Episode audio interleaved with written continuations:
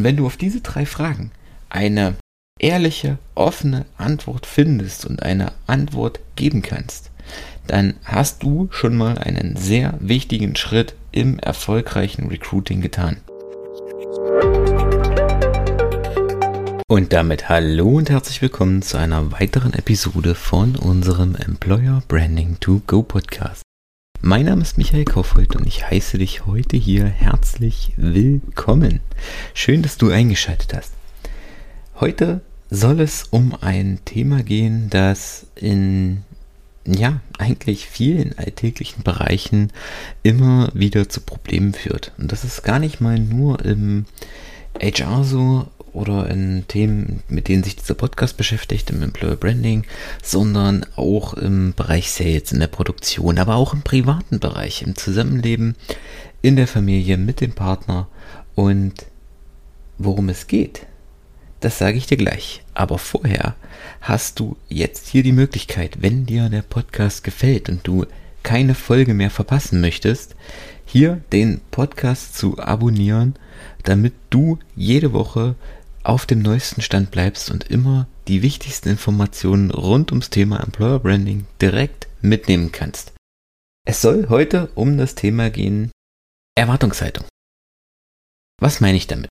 Es geht darum, ich habe das jetzt neulich erst wieder gesehen, wenn ich äh, mal durch verschiedene Stellenanzeigen gescrollt bin ähm, und mir so ansehe, was Unternehmen da von ihrem Bewerber erwarten oder von dem potenziellen neuen Mitarbeiter erwarten.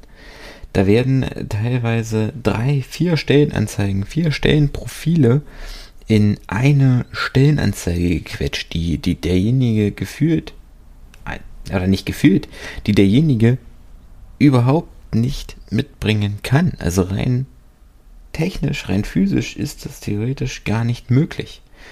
Ähm, da werden Qualifikationen verlangt. Der, Im Idealfall hat derjenige einen Masterabschluss oder sogar noch eine äh, Promotion, hat äh, zig Auslandspraktika vorzuweisen, spricht sieben Sprachen, hat äh, idealerweise aber schon 15 Jahre Berufserfahrung und ist am besten noch unter 30, dass er noch ein junger, fähiger Mitarbeiter ist. So, und ja, das ist jetzt vielleicht etwas überspitzt, aber tu mir mal den Gefallen, probier's mal. Geh mal in verschiedene äh, gerne mal auf Stepstone oder so verschiedene Stellenportale oder wenn du halt gerade eine Zeitung zur Hand hast, dann schau mal da rein, liest dir wirklich mal die Stellenprofile durch. Das hat nichts, das hat zum Teil nichts mit einer realistischen Erwartungshaltung zu tun. Und wenn du denn im Unternehmen fragst, wenn, wenn jetzt jemand, wenn jetzt ein Mitarbeiter kommt, der kurioserweise diese Qualifikation hat, ja, was kann der denn bei euch verdienen? Ja, dann äh, kommen alle ins Stocken. Also das ist ja dann das, das, äh, weil es wird unheimlich viel verlangt, aber niemand möchte es bezahlen. Du kannst ja auch nicht in ein ähm, Porsche Autohaus gehen und sagst hier, ich hätte jetzt gern den neuen Elver, der da steht. Aber ich habe nur 20.000 Euro. Also die, die werden dich auslachen und werden dich wieder wegschicken. Aber genau so gehen Unternehmen immer noch vor, wenn es um das Recruiting geht. Da werden obszön hohe Anforderungen an das Personal gestellt, aber man will es nicht bezahlen. Und das, Leute, funktioniert nicht. Also müssen wir hier definitiv einen Schritt zurück machen und uns einfach folgende Fragen stellen. Welche Qualifikationen braucht derjenige wirklich, um diese Stelle zu erfüllen? Was muss er mitbringen?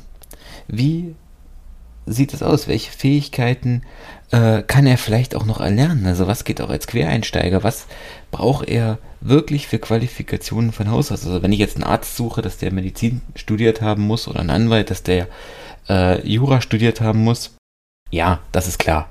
Aber ich sag mal, gerade in vielen kreativen Bereichen, sei es Personal, sei es Marketing, sei es ähm, auch viele Verwaltungstätigkeiten, das muss ich nicht hundertprozentig oder das muss ich nicht gelernt haben. Das muss ich nicht studiert haben, da muss ich keine Ausbildung drin gemacht haben. Das kann ich in der Regel auch als Quereinsteiger lernen oder über Zusatzqualifikationen, über E-Learning oder was weiß ich für Möglichkeiten. Aber dafür muss das Unternehmen wissen, wen will ich. Zielgruppendefinition. Was muss derjenige mitbringen? Was kann ich demjenigen noch beibringen? Was kann ich denjenigen noch schulen? Was ist es mir auch wert, dass derjenige da mit diesen Qualifikationen kommt. Und das kann ich dann auch ruhig in die Stellenanzeige schreiben, weil letztendlich wollen die meisten Unternehmen in den Stellenanzeigen auch schon, dass der äh, Bewerber seine Gehaltsvorstellungen mitteilt. Dann können sie auch sagen, zumindest in einer Spanne, was derjenige dort verdienen kann. Und ein, eine dritte wichtige Frage ist, biete ich denn auch das Umfeld, dass derjenige, der mit diesen Qualifikationen zu mir kommt, seine Stelle so in der Form bei mir auch erfüllen kann. Und da, da, das mag sich jetzt erstmal komisch anhören, aber auch das ist ein zentrales Problem. Wenn es um die Erwartungshaltung geht, wenn ich, ein, ein, ein kurzes Beispiel, wenn ich im Schnitt in der Woche in meinem Unternehmen ähm, oder im, im, Monat, sagen wir im Monat, 100 ähm, neue Leads reinbekomme und meine äh, Verkäufer haben eine äh, Salesquote von 70 Prozent, sagen wir mal. Das heißt, von den 100 äh, Leads, die reinkommen, werden 70 dann letztendlich auch zu Verkäufen.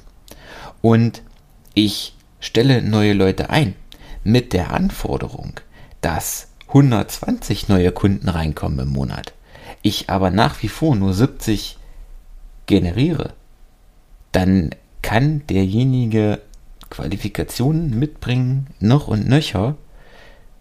Er kann seinen Job nicht erfüllen, weil das Unternehmen die Möglichkeiten überhaupt nicht bietet, weil die Möglichkeiten und die Rahmenbedingungen im Unternehmen überhaupt nicht passen, damit derjenige seinen Job erfüllen kann. Und dann sind am Ende beide Seiten irgendwie frustriert. Das Unternehmen, weil der Mitarbeiter die Anforderungen nicht erfüllt und der Mitarbeiter, ja, weil er sie nicht erfüllen kann, weil das Unternehmen die Rahmenbedingungen nicht bietet.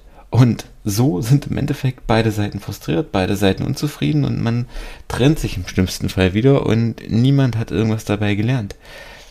Also nochmal zur Zusammenfassung am Ende. Stell dir diese drei Fragen.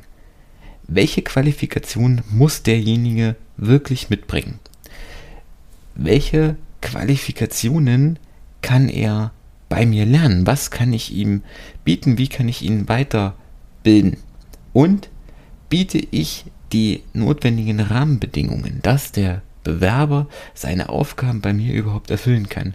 Und wenn du auf diese drei Fragen eine ehrliche, offene Antwort findest und eine Antwort geben kannst, dann hast du schon mal einen sehr wichtigen Schritt im erfolgreichen Recruiting getan. Okay, das soll es heute an dieser Stelle gewesen sein. Ich freue mich, wenn dir die Folge gefallen hat. Wenn du jemanden kennst, der sich auch gerade mit seinen Stellenanzeigen plagt oder mit seinen Stellenprofilen rumplagt und er diese Episode hören sollte, dann leite sie ihm doch gerne weiter. Und noch eine Empfehlung am Ende. Wenn du immer auf dem Laufenden sein willst rund um das Thema Employer Branding, dann lege ich dir hier nochmal ans Herz, abonniere gerne meinen Newsletter. Ich verlinke ihn in den Show Notes. Alternativ sage ich dir auch gerne den Link. Das ist newsletter.michaelkaufhold.de.